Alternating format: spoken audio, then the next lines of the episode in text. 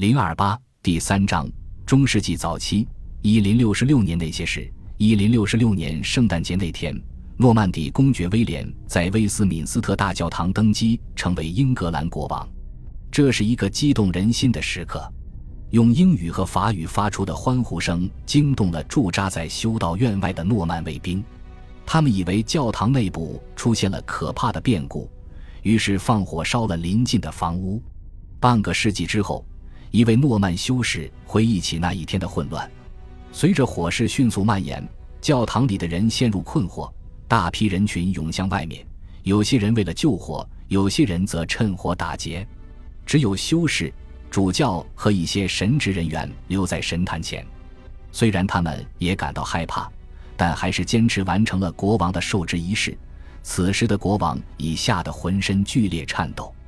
尽管威廉在黑斯廷斯取得了胜利，尽管伦敦和温彻斯特投降了，但威廉的地位仍然不稳固。他完全有理由为此忧虑。至少在五年之后，他才相信征服已经完成。从1067到1070年，每年都有反对诺曼统治的起义，在肯特郡西南部、威尔士边境区、沼泽地和北方，诺曼人只能像一支占领军一样生活，像作战部队一样一同起居、饮食和睡觉。他们不得不建造城堡，这些城堡是少数人统治大批臣民的据点。不到一万名诺曼人生活在一两百万心怀敌意的百姓中，这并不是说每个英格兰人都积极反对诺曼人。毫无疑问，有许多人与他们合作。正因为这样，诺曼人才有可能接管如此多的盎格鲁撒克逊的机构。但是有大量证据表明，英格兰人憎恨在自己的国家成为受压迫的大多数人。没有安全感的岁月对后来的历史产生了深远的影响，因为英格兰不仅引入了新的王室，还引入了新的统治阶级、新的文化和语言。可能在欧洲历史上，没有任何一次征服对被击败者造成如此灾难性的后果。几乎可以肯定，这不是威廉的初衷。在早期，许多英格兰人能够通过表示臣服而保留他们的土地。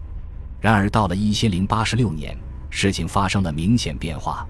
末日审判书记录了诺曼人在这片土地上留下的深深的征服烙印。根据记载，一零八十六年，只有两位英格兰贵族幸存，超过四千位塞恩失去了他们的土地，他们被不到二百名男爵所取代。一些新的地主是布兰顿人、佛兰德斯人和洛林人，但大多数还是诺曼人。在教会方面，我们可以确定威廉的反英政策的出台时间：一零七十年，他罢免了一些英格兰主教，后来再也没有任命英格兰人担任主教或修道院院长。在军事问题上，一零六九至一零七零年冬季对北方的掠夺表明，这个时期的残酷镇压达到了空前的规模。一零六六至一零八六年间，约克郡的土地价值下降了二十三。但无论这种掠夺在何时何地发生，可以肯定的是，到一千零八十六年，盎格鲁撒克逊贵族不复存在，而且其地位已被新的诺曼精英所取代。当然，这个新精英阶层同时保留了欧洲大陆的旧领地，其结果是，曾经是两个独立的国家——英格兰和诺曼底，现在变成了一个统一的跨海峡的政治共同体，不仅共享统治王朝。还拥有统一的盎格鲁诺曼贵族。由于海峡两岸水运非常便捷，诺曼底和英格兰的距离好比泰晤士河两岸的米德尔塞克斯和萨里。从此时直到一千二百零四年，英格兰和诺曼底的历史一直交织在一起。由于诺曼底是由一位公爵统治的公国，而公爵效忠于法国国王，因此从此时开始，英格兰政治成为法国政治的一部分。但法国的影响不仅限于此。作为法国人的诺曼人把法语和法国文化带到了英格兰。此外，我们要处理的不仅仅是一千零六十六年后那一代人所面临的一次性法国因素的大量涌入，在那之后英格兰因素开始逐渐恢复，还包括安茹帝国所带来的法国文化的入侵。一千零六六年的诺曼征服之后。英格兰又被安茹帝国征服过。虽然这一次没有导致卢瓦尔流域的贵族来英格兰定居，但亨利二世和阿基坦的埃莉诺宫廷的到来，还是强化了法国文化在英格兰的主导地位。虽然在1066年，只有不到百分之三十的温彻斯特地主拥有非英格兰名字，但到1207年，这一比例上升到百分之八十以上，其中大多数是法国名字，如威廉、罗伯特和理查德。这意味着英格兰接受了来自欧洲大陆的影响。此时的英格兰艺术受外来影响最明显。例如，在教会建筑中，用欧洲大陆的名词“罗马式”和“哥特式”来描述建筑风格，比诺曼和早期英格兰风格更加时髦。尽管英格兰建造的教堂，如英格兰的泥金装饰手抄本中所绘制的教堂，通常包含一些明显的英格兰元素。但建筑师和艺术家所采用的设计图样来自国外，有时来自地中海世界，通常来自法国。在一千一百七十四年坎特伯雷大教堂失火之后，一位法国建筑师威廉被请来重建唱诗席。同样，亨利三世下令重建的威斯敏斯特大教堂也深受法国模式的影响。法国在音乐、文学和建筑领域如此卓越。以至于法语成为一种真正的国际语言，而不仅仅是一种民族语言。任何认为自己有教养的人都要会说会写法语。因此，在十三世纪的英格兰，法语变得比以前更重要。在本章所涵盖的大部分时期里，受过良好教育的英格兰人会使用三种语言：英语是母语，懂一点拉丁语，会说一口流利的法语。在这个国际化的社会中。法语至关重要，法语是法律和地产管理的实用语言，也是歌曲和诗歌的语言。换句话说，像耶路撒冷王国一样，诺曼征服使英格兰被公认为法国的海外领地。用政治术语来说，在十三世纪初之前，英格兰一直是法国殖民地，此后则是法国文化的殖民地。因此。几代英格兰爱国人士把黑斯廷斯战役看作是一场国殇，这并不奇怪。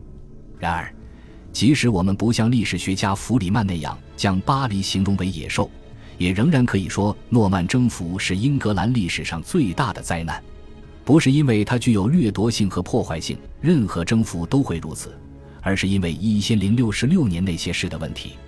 一零六十六年是英格兰历史上最著名的一年。诺曼征服是该死的众所周知的划时代的事件，人们很容易将它视为新的开始或重要的转折点。在谈论几乎所有发生在十一世纪晚期的英格兰事务时，都会考虑诺曼征服的影响。但是，十一世纪下半叶是整个欧洲快速发展的时期，没有遭受诺曼征服的国家也发生了巨变，因此这引发了一个问题：在某些方面。一零六六年的诺曼征服带来了巨大的变化，在其他方面虽然巨变发生了，但很难归因于征服。还有些方面，最显著的特征是根本没有改变，而是延续了现状。对于研究这一时期的历史学家来说，所面临的主要问题不是由一个戏剧性事件造成的，而是由一个极其复杂的社会和文化进程导致的。这是因为在十二世纪和十三世纪出现了海量的书面记录，编写和保留下来的文字记录比以往多得多。从整个盎格鲁撒克逊时期开始，大约有两千份法庭令状和土地契约保存下来，而仅从十三世纪保留下来的就有数万份。当然，两千份盎格鲁撒克逊时期的文献只是冰山一角，更多的文献没有保存下来。但是十三世纪的情况也是如此，例如，据估计，仅十三世纪的小农和农民就产生过多达八百万份土地契约。即使这个估计的标准过于宽松，但有一点是毋庸置疑的，及各个阶层都以前所未有的方式关注这些文件。在忏悔者爱德华统治时期，据说只有国王拥有印章，而在爱德华一世的统治下。法规要求，甚至农奴也必须拥有自己的印章。这一发展的中心，或者说它的原动力，来自国王的政府。国王拥有永久性的记录机构文秘书，例如法院和财政部，他们变得越来越忙碌。在亨利三世统治时期，我们可以称量文秘书使用过的封印蜡的重量。在十三世纪二十年代末，每周要用掉三点六三磅的封印蜡；到六十年代末，这个数字已升至三十一点九磅。政府不仅发布了比以往更多的文件，还系统的制作副本，并把它们保留下来。此处有一个关键的时间点：义兴一百九十九年，在那一年。文秘书部纪员们开始在羊皮纸卷上抄写大部分以大风蜡寄出的信件。文秘书的记录被保存下来，意味着一千一百九十九年以后的历史学家比以往任何时候都更了解政府的日常事务。这些发展有十分重要的意义。记录的激增带来了从习惯性记忆事件向用文字记录事件的转变。从某种意义上说，这意味着人人都在参与扫盲。即使有些人自己无法阅读，他们也习惯于通过书面媒介进行日常业务的处理。显然，这种文化意识的发展与通常被称为十二世纪文艺复兴的文化运动密切相关。起初，新学问的机构都出现在意大利和法国的城镇和大教堂中，但到了十二世纪末期，英格兰出现了一些高等学校。到十三世纪二十年代。牛津大学和剑桥大学先后成立。